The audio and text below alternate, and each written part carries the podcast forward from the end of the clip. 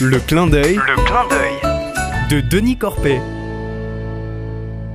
Bonjour mes amis. René, ça faisait longtemps que je l'avais pas vu. Peut-être 5-6 ans avant le Covid René était déjà vieux, mais là, quel âge peut-il avoir? En gros, 90, il me semble.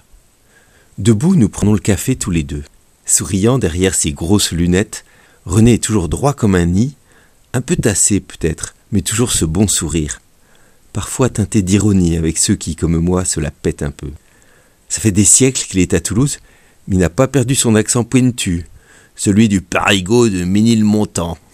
Il me raconte sa femme alitée, Marie, qu'il veille soigneusement. Il la dorlote même, et je suis touché que ses yeux se mouillent, car René, c'est pas le genre hypersensible. Il fait les courses, le ménage, la cuisine. Il gère le balai des médecins et infirmières. Pour un contrôle ou un soin lourd, il l'emmène à l'hôpital. Alors je lui dis Le secours catholique, du coup, c'est plus possible? Ben, j'ai du mal à trouver un remplaçant pour animer l'équipe locale, alors je continue. J'y vais quand Marie dort ou que l'infirmière est là. En fait, l'équipe tourne bien. Ils ont juste besoin d'un emmerdeur à temps partiel dans mon genre.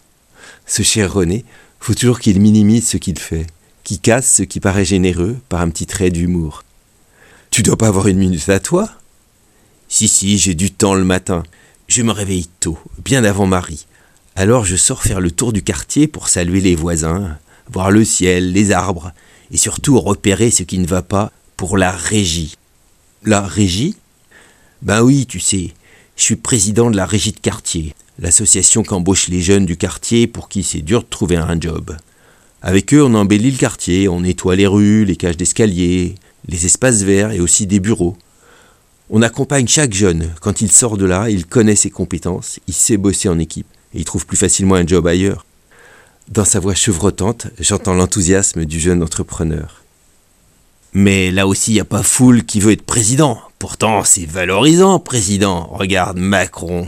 Je suis scotché par ce vieux bonhomme généreux, qui se donne encore à 100% dans sa ville, en église et chez lui. À 70 ans, je commence à laisser tomber des trucs sous prétexte que je deviens vieux, et lui, avec 20 ans de plus, qui se donne à fond. Bravo Seigneur, d'avoir élevé un tel bonhomme, un saint de la porte à côté, qui comme toi, jusqu'au bout, se donne. À bientôt mes amis.